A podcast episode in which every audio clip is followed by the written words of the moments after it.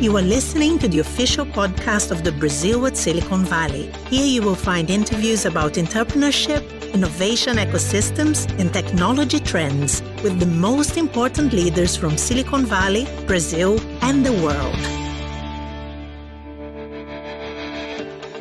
Welcome to Brazil at Silicon Valley official podcast.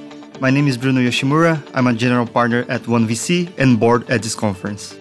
I am Jorge Abreu, MBA student at Berkeley Haas and member of the Brazil Silicon Valley leadership team of 2020. Our extra special guest today was Hans Tung. Hans is one of the most successful and respected venture capitalists in the Valley. He has been named seven times to the ranking of the most important tech investors in the world, the Forbes Midas list being the number 7 in 2019. Hans, by himself, has already invested in 16 unicorns. In other words, Hans alone has more unicorns under the belt than Brazil, which has 13 as of February 2020. We were fortunate enough to spend about one hour with him discussing topics such as his background and how he became a venture capitalist, his view on different innovation ecosystems across the globe and where Brazil stands on it, and also lessons learned from transformations in the Silicon Valley as well as in the Chinese ecosystem. Hans also talked about where the next billion dollar company could come from and insights on its business model.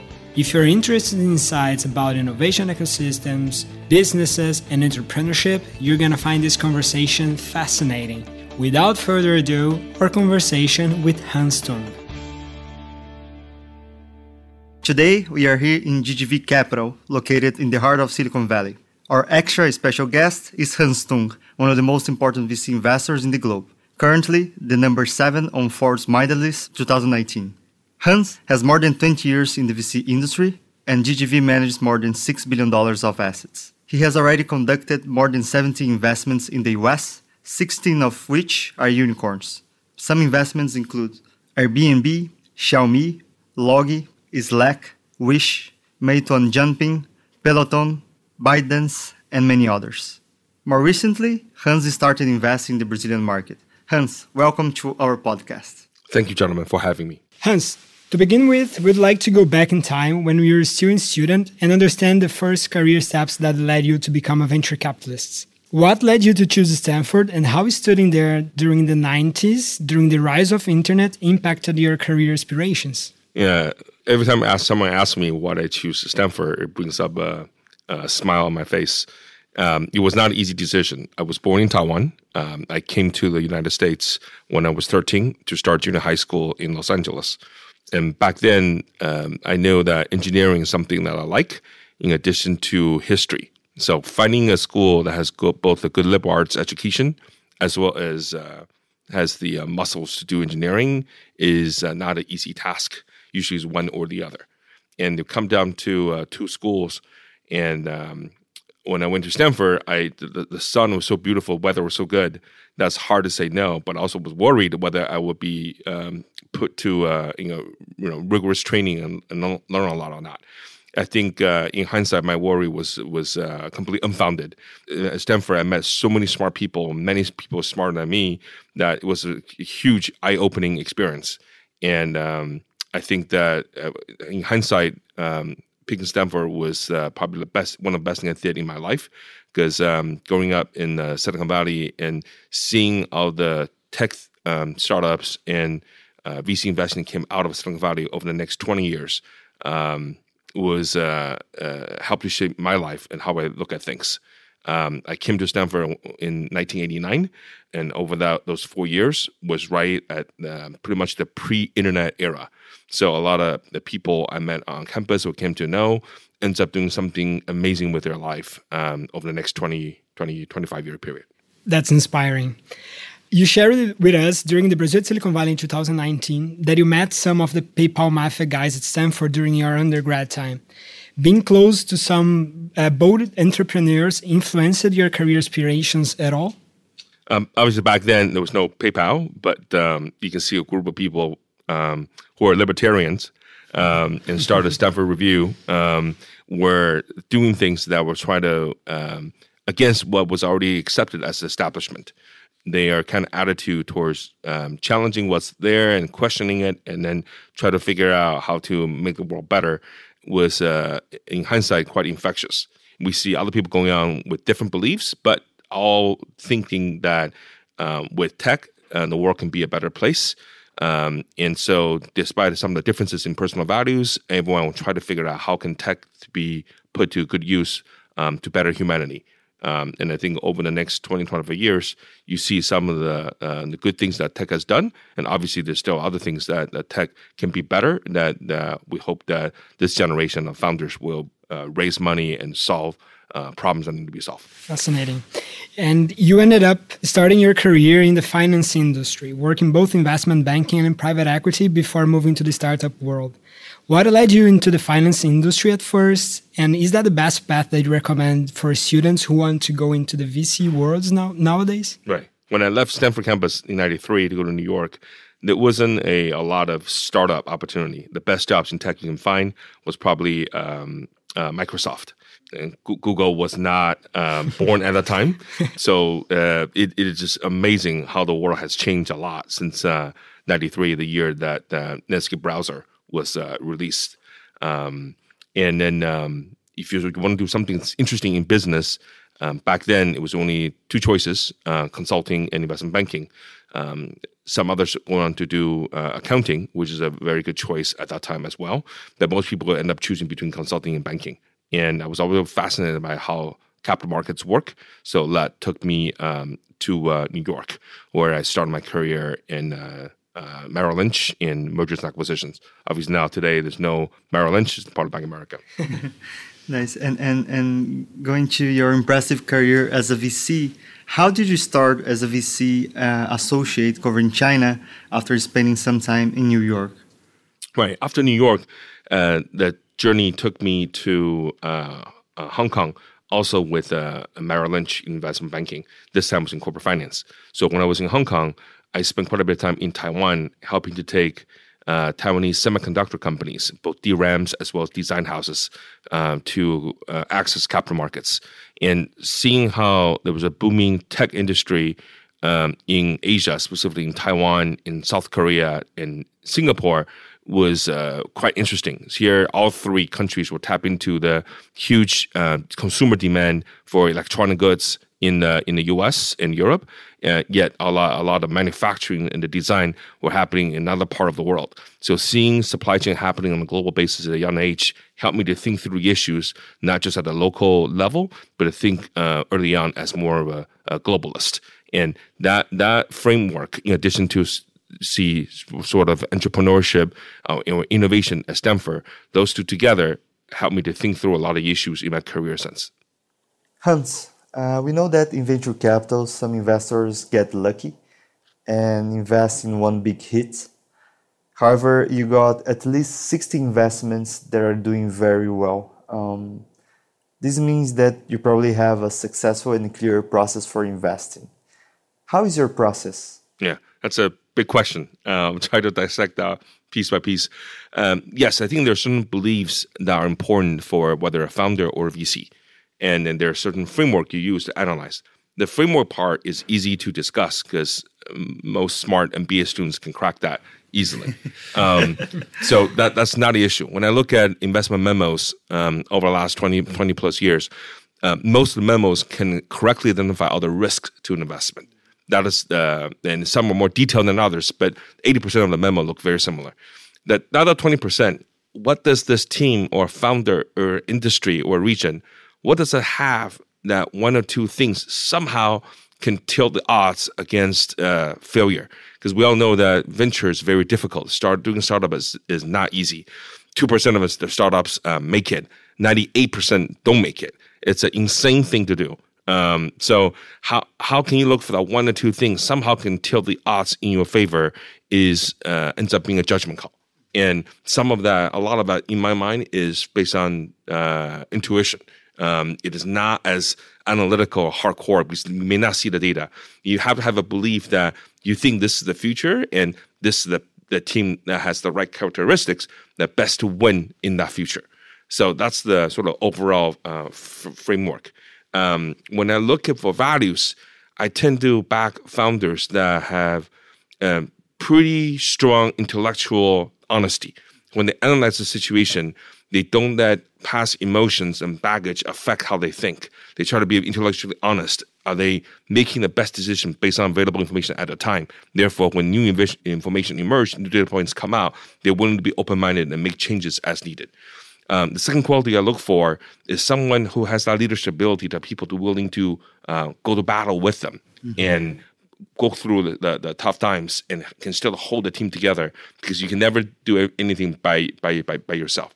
The third quality I look for are um, founders that are more willing to um, to share, not just um, economic interest, but also share information because they generally want to get feedback from people around them to help them make the best decision. But they are decisive when they have to make the tough calls because it's easy to give advice. As a VC, it's a much easier job than being a founder.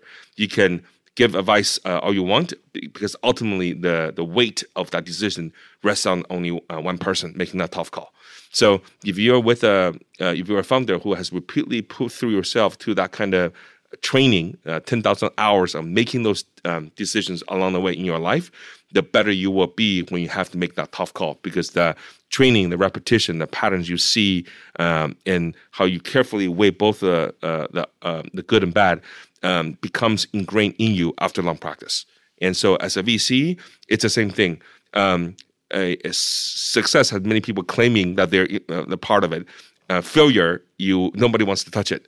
But failings is actually where you learn a lot, and how you learn from the failures, both as a founder and VC, help you to make better decisions uh, down the road.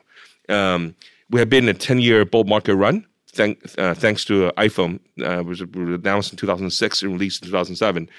Um, over the last 10 years, it being a boom market because mobile internet just heavily uh, expanded and penetrated in, in many countries. Um, but they, before there's mobile internet, there were other things uh, that either had to happen or give us the position to be in this market. So a lot of people haven't seen the ups and downs of a cycle. And the fact that we have been fortunate to live through three cycles and still survive um, give us a better sense of recognizing those patterns because we know the difference between winning and losing is just inches. We compare VC to sports, whether it's uh, American football, soccer, European football, or basketball. The difference between winning and losing is just game of inches. Um, the outcome can be dramatically different, but it's really come down to those few seconds to make the right calls and it's the same weight on the founders uh, as they make decisions as well. Very interesting. Thanks for sharing that, Hans. And and and when you started in China back then, uh, I imagine that the access to capital was very different. Could you talk a little bit how it was and how was the competitive landscape in terms of capital? Sure. Um, um, since it's a show about Silicon Valley, uh, uh Silicon Valley is, is actually a good uh, reference point to uh, China. Um, I lived in Silicon Valley three times. The first time I came here as a student uh, at Stanford. Second time I came back to become a, a, a VC within an American VC firm. And third time uh, I came back six years ago. this time with my family to have my family grow up here. Um, my kids grow up here in, in Silicon Valley. And um, in between the second time and the third time, what was intriguing to me was that even when I was working in Asia, uh, initially, I did not work in China that much. It was mostly in Taiwan and Singapore, um, because those were a more developed tech center at that time. Uh, the second time I went back to Asia, this time was mostly in China. That was from 2005 to 2013. And during that eight year period, you see China was lagging behind U.S. Now, a lot of people in China were trying to catch up um, there was a emerging VC industry in China, many funded by the US LPs. So the US LPs definitely benefited from the China boom since 2005. And as um, they're becoming more and more exits um, out of China in New York and in Hong Kong stock exchanges, more and more money start pouring in um, to support growth um, in China in uh, VC business. Uh, I think 2005, 2006 also the same time some of the other emerging markets, whether it's India or Latin or Southeast Asia, were also receiving uh, tech VC money. Um, but I think China benefited from a variety of factors that grew the fastest uh, do- during that five to 10 year period. Um, so more money ended up pouring into China. Um, I remember when I moved to China with my wife in 2005, we didn't have kids yet. Um, back then, there were only four recent tech IPOs in out of China in the U.S. and and Hong Kong. Um, before that, there were only three, so only seven IPOs total. So it was uh, not obvious that China was going to take off. Um, the I still remember those seven IPOs. The first three IPOs were all portals: Sina, Sohu, and NetEase. They all happened around the year 2000. The market crashed, um, and then between 2003 and 2005, uh, four companies went public. That was um, Tencent, uh, in Hong Kong. At the time, IPO was only two three billion dollar market cap. Today, is over four hundred billion. Um, the second IPO was uh, Ctrip. Um, actually, Ctrip actually happened even earlier than Tencent. Ctrip was two thousand and three September, and market cap of Ctrip at that time.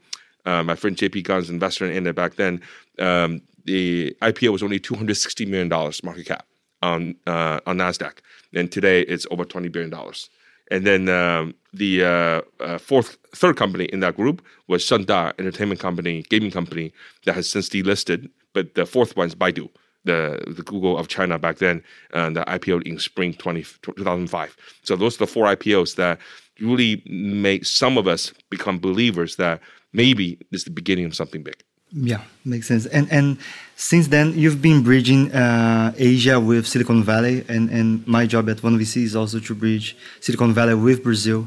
Uh, what's the strategic value that you see in covering more than one location? I imagine that it's probably very painful because you're work, working in more than one time zone yes. and traveling a, a, lot. Yes. And now you're also covering LATAM, which is very impressive. Um, I think the what's stimulating is the intellectual um, challenges trying to understand different regions, but you see similar patterns emerging. Mm-hmm. Um, as China go through a rapid period of urbanization, um, you you a lot of issues have to be solved in a short period of time in order for the cities to continue to thrive. And when you have a city of 20, 30 million people, the scale of the problems you're solving is quite different. So when you see China going from China's degree of urbanization at one point was adding basically one New York City every year, um, and creating one New York, New York City every year. So when you create that many people, um, had them going to live in the cities, the uh, the speed and the scale is almost uh, unprecedented. So when you see companies emerging like uh, Alibaba and then JD and then Pinduoduo in in e-commerce and the things that they were doing to solve those uh, scale issues, um, that gives you a lot of ideas of how this could be applied to other emerging markets, whether it's India or Latin or Southeast Asia. And uh, whether it's in the case of transportation with Uber and Didi, or in the, uh, the case of food delivery with Meituan and um, uh, Uber Eats, um, you start to see similar companies emerging in, in Latin with iFood, with um, Rappi, and in India with Zomato and Swiggy, and in Southeast Asia with uh, uh, Gojek and uh, um, Grab grab food. So you start to see similar pattern emerging because in um, emerging markets where there's rapid degree of emergence of middle class and urbanization, a lot of problems that need to be solved are quite similar. And, and talking about these super apps, uh, we know that in China, uh, it's it's basically created the largest uh, market caps. Uh, and when you look at in the US, uh, uh, we always had vertical companies. Now we are also seeing some super apps. Where do you think Latam is at? Like, uh, are we going to have super apps? Uh, I know that there, there's a, a, very interesting fight happening right now in terms of the, the new super apps that are also in Brazil. Do you have a view on that? I think super app is a concept easy to grasp because you see the benefits. Basically, you have a high frequency feature that have users come in often, and then you direct them to do other things that are less frequent, um, therefore higher user acquisition cost. But since you already got them in with a higher frequency feature, it's easier to trans- to encourage them to do other things as well. But it's hard to execute. And this is why in the US, you don't see as many super apps. People just want to focus on doing one or two features well and hope that they can take that go global. When the world didn't have as many founders or didn't have as many internet users, that approach of being focused on one or two feature and go global makes sense. These days, once there's so many tech innovation centers around, around the world and many more experienced uh, founders, um, then it's it's harder to take, only have one or two feature and make that uh, work everywhere. So um, being a local um, founder, you have the uh, advantage of knowing what the users want and can uh, have better chance of um, providing a value proposition that can get them to stay. And the, the, the more you understand how your consumers behave, the more you have product that you can turn around quickly and iterate quickly to come with new features. It's it's easier to become a, a, super app. But regardless, um, it sounds great in principle. When it comes to execution, takes a lot of coordination and learnings and work. So it's never easy to make that happen. Hans, talking now about uh, the Chinese ecosystem and a bit of the change that you just mentioned. You had the opportunity to see from the top the change that the, the Chinese ecosystem had in the last 10 to 15 years in terms of capital, infrastructure, and quality of the entrepreneurs. Our mission with the Brazil Silicon Valley is to understand how to support the Brazilian ecosystem to accelerate this transformation and to leapfrog some potential barriers. What were the main differences between the ecosystem in China and Silicon Valley when you got there, and how that changed over the years? Yeah, Silicon Valley is an amazing place. Uh, it's it's it is a place where a lot of people come together, feel passionate about tech and how tech can change the world, and try to do try to innovate, try to do something interesting. China um, since 2005 has been a place trying to catch up and, and, and learn quickly. Um, so through 2005 to 2010, we didn't see a lot of innovation coming out of China, just more trying to make up for lost time. But after 2010, because of the rise of mobile internet, um, and you see WeChat um, being born in uh, 2011, you start to see China with innovations that you didn't see in the rest of the world as much. Most recently, you see TikTok being sort of everywhere now.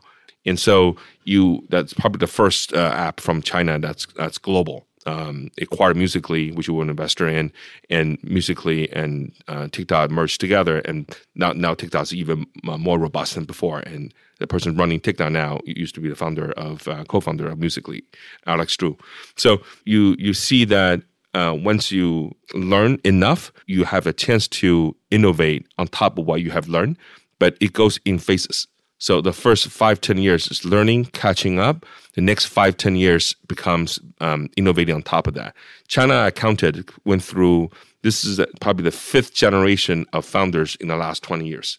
So every five years, you have a new generation that come up, leveraging a new paradigm that started to innovate on top of what was there before.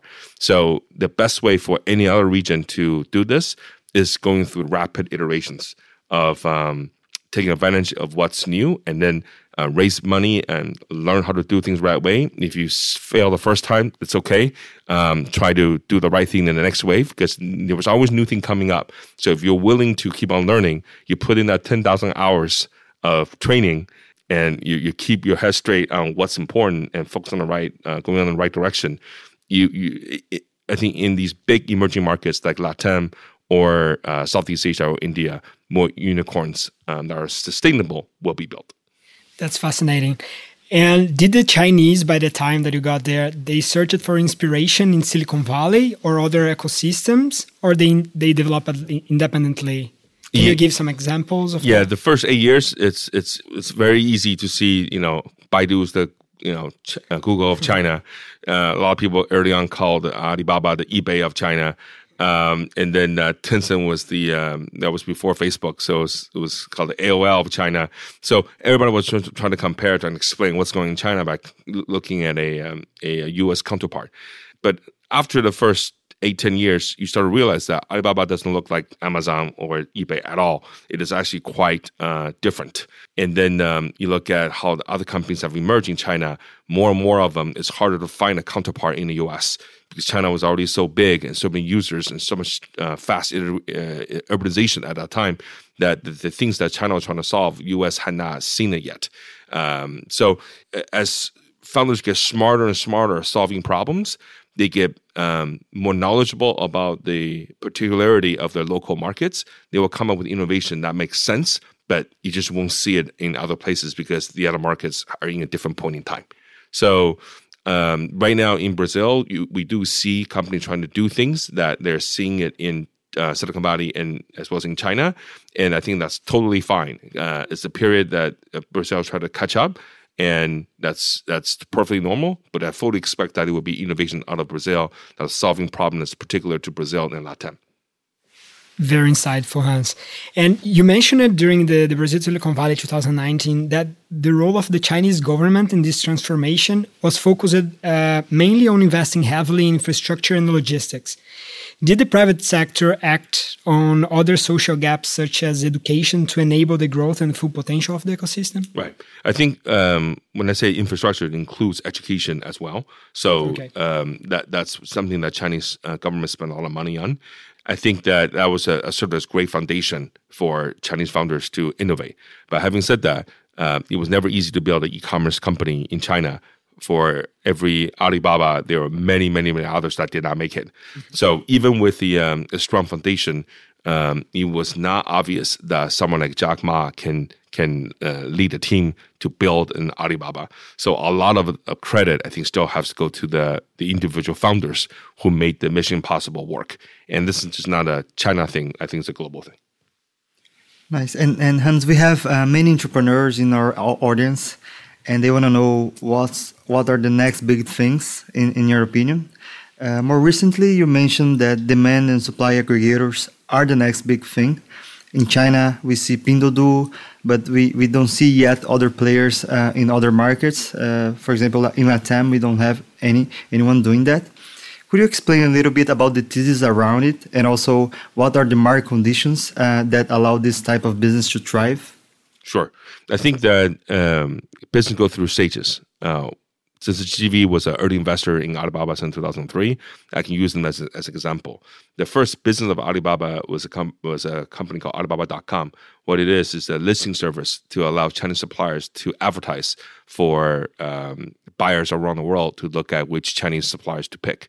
So it's a a B2B listing business, and the valuation of uh, that business today within Alibaba is probably less than 1% of um, the market cap of Alibaba at uh, over five hundred billion dollars, and but that's all Jack Ma and the team did in the first five years of Alibaba.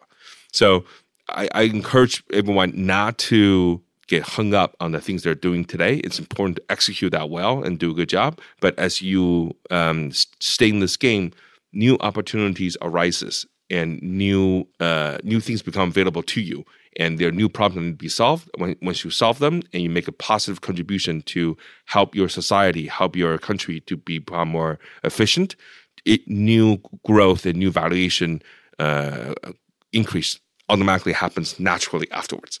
So if you're willing to solve societal problems and make your country more efficient and better, uh, improve the lives of consumers and um, people, it, you end up creating such a positive impact that of course your valuation will go up because you're adding value to what you do. Now, if you're using that as a framework, why do we talk about um, sort of community group buy or social commerce? It's because when you e- e-commerce is important primarily because often retail is quite broken in emerging markets. It's I remember when I first shopping mm-hmm. in uh, Shanghai in 2005 most of the shops are run by uh, state-owned enterprises, so they are Chinese government owned, um, and the uh, operations is not very good because the people have a iron what we call iron bowl. They can never be fired. It's a job they can have forever. So why should they give you good service? There's no need for it. Whether they service you well or not, they still keep their job. So the quality of the offline retail experience wasn't very good back in 2005 in China. So that's what that gives e-commerce an opportunity to exist because it's something that it, based on uh, speed, um, based on uh, innovation. You can you can aggregate suppliers to sell on a platform. So even though there are a lot of counterfeits back then, you can still buy stuff that you can never see off, uh, offline. And the service quality is so much better that uh, and it improves over time that you're willing to put up with the initial pain because you know that platform will get better and better and better. Um, so with that spirit, what Pinduoduo has done is that given that there's so many suppliers in in in, in China and they're already saturated on on Taobao or Tmall, if there's a way to aggregate demand so that if I'm selling you something, you tell all your friends on WeChat about what you're buying, and because you can get other people interested and participate as a supplier, I'm willing to lower the price to make it easier for you um, to buy it. Then I, I for every dollar I spend on acquiring a user like you, you help to bring ten other users. So there's an efficiency in that game. So it makes sense. And without a messaging platform like WeChat, it's hard for you to aggregate users for me. and you treat it as a game because every time you buy something, there are two prices: the regular price you buy by yourself, and the second one is thirty percent discount if you can get five, six people together. So it becomes a fun game uh, for people to play. Mm-hmm. Um, see how many deals they can they can get, how much money they can save by spending more money. So that fun game gamification of the shopping experience makes it easier and worthwhile for you to do that. And I get a benefit because I only have to uh, I can lower my co- cost of user acquisition to get scale. So that's great for Pinduoduo, and it's now a 40, 50 billion dollar market cap company. The next phase that we see is someone we just introduced on our podcast called Shihui Tuan. And what Shihui Tuan does is that not not only do we want Bruno to aggregate the user, we want um, the Bruno that's ordering, that's managing a corner uh, shop, a mom and pop convenience store, to aggregate your existing users to shop on, on the platform. And then when I deliver, I only deliver to your corner store. I don't have to deliver to 10 different people. Delivering to 10 people make cost of the logistics delivery much higher. If I only deliver to you, you can get these 10 people to come to your store and pick it up and they come anyway, then the delivery cost is lower and make the whole system even more efficient. So if you think of along the ways to aggregate demand, aggregate supply, aggregate delivery, the system gets even, even more efficient over time. So in emerging markets where transportation system is not as robust as China has been because the Chinese government put so much money to build up infrastructure, then aggregation becomes the most important thing. Mm-hmm. Whatever you can do at every level of the P, uh, P&L to aggregate and make it easy and more efficient to deliver and to um, satisfy the the, uh, the, the consumer, then you generate value, and of course you should become bigger as a result. Now, to do that well, there's a lot of work on the backend side, on the logistics side, um, on the app side, uh, and working recruiting the corner store um, uh, founders, make sure that these entrepreneurs can understand what to do. It is is operation heavy, so you need to have a team that have gone through a couple iterations e-commerce already to have the knowledge of how to do that.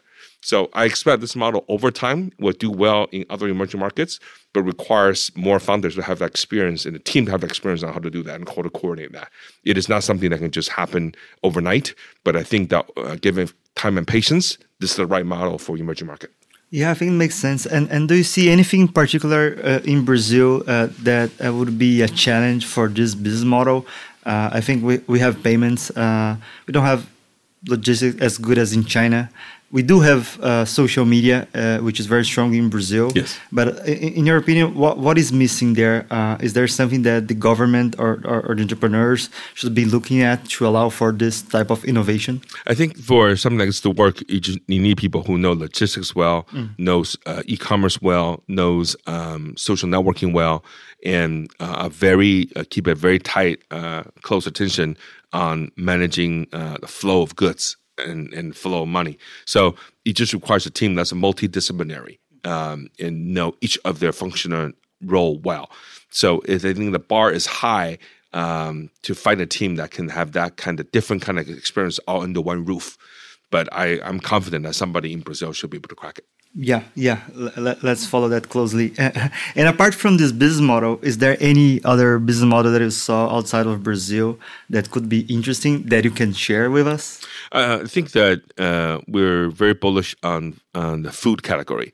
Um, they, there will be food shortage at some point in the future, and given climate change, it gets harder and harder to um, uh, produce food uh, in the in grow food in the field. So they o- over time they will be uh, more uh, companies like Impossible Food um, and Beyond Meat type of companies, and we're already seeing some of that in Latin already uh, uh, has a portfolio that's doing well in the in in the, in the market, supplying to Burger Kings. So we we do think that there's value in marrying uh, science um, with uh, tech to solve uh, a real world problem.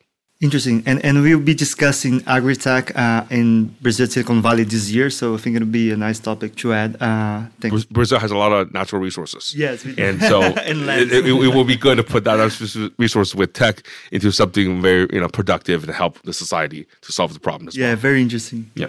Hans, uh, some companies have recently faced some scrutiny here in the US market due to unmatched valuations in the private sector and then assessing or trying to access capital in the open market.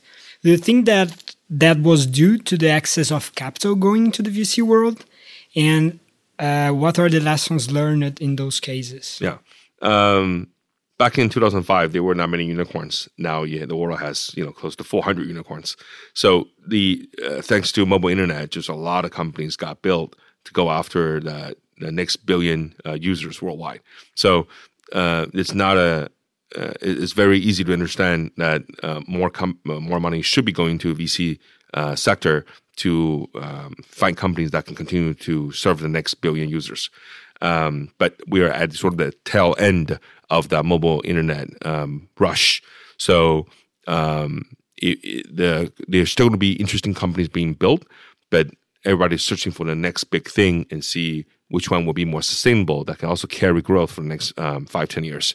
So as a result, um, you do see companies that are grew too fast during that this time frame that needs to learn how to be more efficient with their capital and then improve their unit unit economics. So we do see a sort of a what I don't call it a contraction, but uh, or even a correction. But you definitely see a rationalization happening in across the VC portfolio to become leaner and uh, more efficient uh, at uh, achieving their vision. Uh, and now with Brazilian ecosystem flourishing and gaining momentum, alongside a positive and historic macroeconomic context, do you think that an excess of capital could potentially become a threat or harmful for the, the Brazilian ecosystem? I think that at any point in time when there's too much capital or the founders haven't had uh, a chance to learn how to manage through a cycle, um, and if the growth is not happening as fast, then you do run into uh, issues. Um, then we have seen a cycle three times already. So that's nothing nothing uh, new. Um, but I think if no matter what a, a founder succeeds or uh, fails the first uh, couple times, if the founder continue to think about ways to do the right thing, um, good things end up happening. Jack Ma with Alibaba. Alibaba was not his first startup. He tried two more times uh, earlier. It didn't work. You look at ByteDance with TikTok. Um, uh, ByteDance, uh, the founder, uh, did a startup twice before finding uh, uh, ByteDance. So most of the time, despite what we see in popular uh, culture and what media reports, first time is not always uh, uh, the, the, best time to succeed. You actually have to pay your dues, learn um, from your mistakes, and get better at it because this is a very different uh, venture, which is very hard um, to do. Um, so we actually put a lot more value on someone who has uh, done it um, doing it for the second or third time because then they have all the um, right lessons. If their heart is still right at place, they're still hungry, then their chance of success is much higher. And Hans, uh, uh, last year at the B- BSV, you were very optimistic about Brazil, and I was very happy to see that my classmate Madu uh, who is working with you in at GGV, is flying to Brazil today uh, to visit some startups. Uh, in your opinion, how is Brazil doing right now? Uh, and, and are you actively looking for opportunities in Brazil? Yeah, and we're definitely looking at opportunities in Brazil. Um, you know, you, you see how well, for example, Nubank has done. Uh, Stone IPO has been good.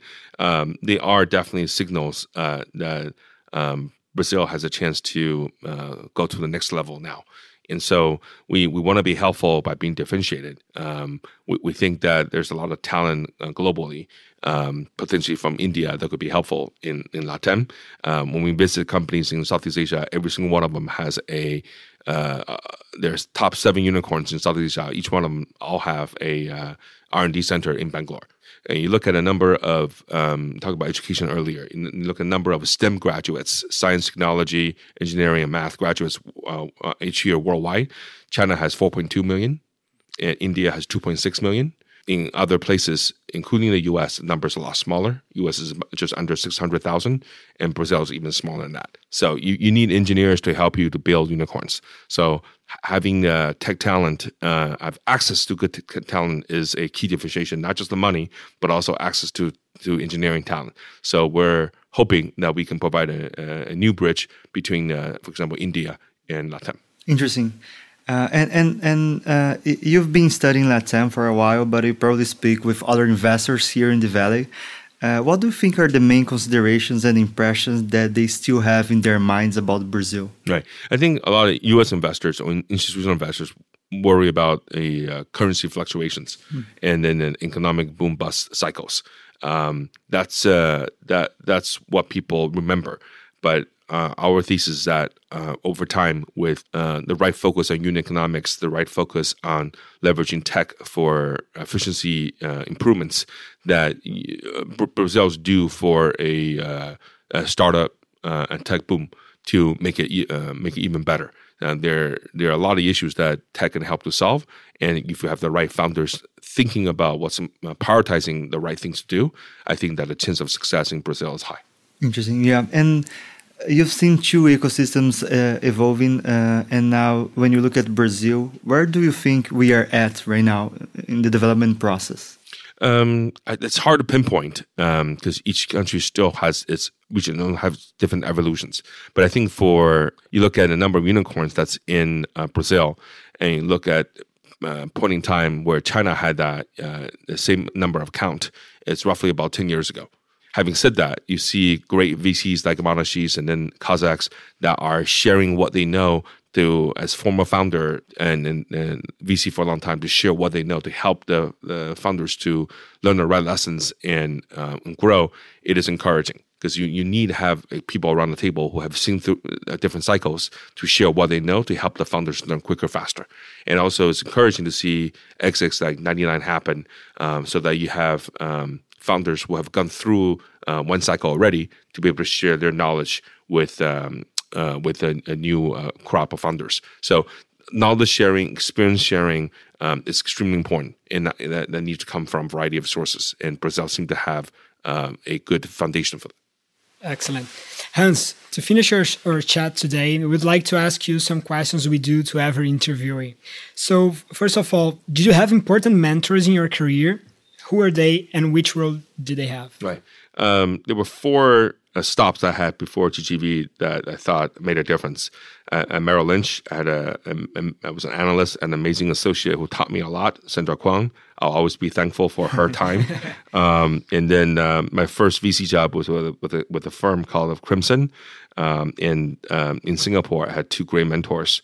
Uh, in particular, uh, Yvonne Kwek and then Koh Boon Hwee, both share a lot of their uh, knowledge with me. Um, uh, Boon Hwee was a chairman of Singapore Telecom and uh, Singapore Airline, so he had a lot of experience. And Yvonne Kwek was his CFO at Singtel, so I learned a lot um, from her on just analyzing business and analyzing industries. At um, Bessemer, uh, Rob Chandra was my mentor. Unfortunately, he passed away uh, late last year, and and his generosity and uh, uh willingness to share touched many people's life, uh, not, not not just mine. And then lastly, um, before GGV, I was at the firm in Shanghai by the name of Qiming, and the founders of Qiming were very generous to give me a chance to be a, a chance to be a partner and, and, give me an opportunity to end up invest in uh, in Xiaomi and uh, help with uh, Meituan. And you know, back then when I invested in Xiaomi, it was a 20 million pre. Uh, who knew they would end up being a 25 billion dollar company uh, only uh, about eight years later? So be able to work with someone like Lei Jun or someone like Zhang Yiming at ByteDance or the, the teams at uh, Dianping, which become part of Meituan Dianping. It, th- those memories, uh, anecdotes, um, experience working with founding teams that start with zero to get to the size they are. I mean, Meituan's worth $90 billion market cap now. ByteDance in the private market is as high as, as 100 billion. It's just, it's a mind boggling um, that uh, the people you know can end up making such a big impact in the society that that, that we're in. Amazing. And and uh, what career advice would you give to your younger self? Um, I think Steve Jobs gave great advice to ask people to stay young, um, hungry, and foolish. Uh, at the same time, I keep on sharing with uh, people I work with that it's not about the analytics because there are a lot of smart people uh, in this world. There are top universities everywhere, MBA programs that train you well on analytics a lot of it is about how to how to develop the right values so you make the right decisions that do good. Uh, and people people want to be, be, with others to help them become better. So if you have the heart um, to do what's good for your consumer uh, what's good for your shareholder what's good for your employee and try to balance that as much as you can good things end up happening I think Jack Ma has done a very good job of articulating that. Um, he never talk about how to talk about how to make money. He always talk about how do you make everyone around you better. It sounds ideal, uh, idealistic, but it's extremely practical. Uh, if you don't create value, it's hard for you to get a lot of value for yourself.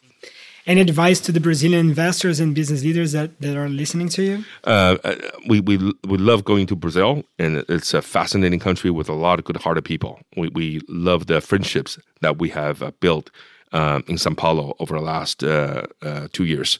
Uh, we hope to do more of that and be able to be helpful along, along the way. Nice. And lastly, any advice for the entrepreneurs that are listening to us? Um, one, one Brazilian I like to uh, sort of brag about is Hugo Barra. Mm-hmm. Um, obviously, someone from Brazil and has lived and traveled around around the around the world, and was even willing to work in China for uh, for three plus years. Um, being a global citizen um, it, it gives you such a good opportunity to see and compare uh, what's around the world and the things you pick up because you have so many different data points help you to recognize pattern, identify pattern at a much more efficient, rapid rate. Um, it's less about it's less about just um, making money. It's really about uh, making a difference. And when you can be in a position you make a, a difference, uh, a lot of good things end up happening uh, thereafter. Fascinating.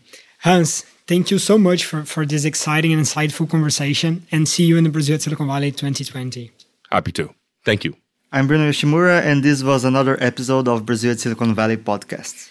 I am Jorge Abreu, and I would love to hear comments and feedbacks on our podcast. Follow us in your social media and see you in the next episode. This was another episode of the official podcast of the Brazil at Silicon Valley. For complete access to our content, please follow us on Spotify, Google Play, and Apple Podcast. See you in the next episode.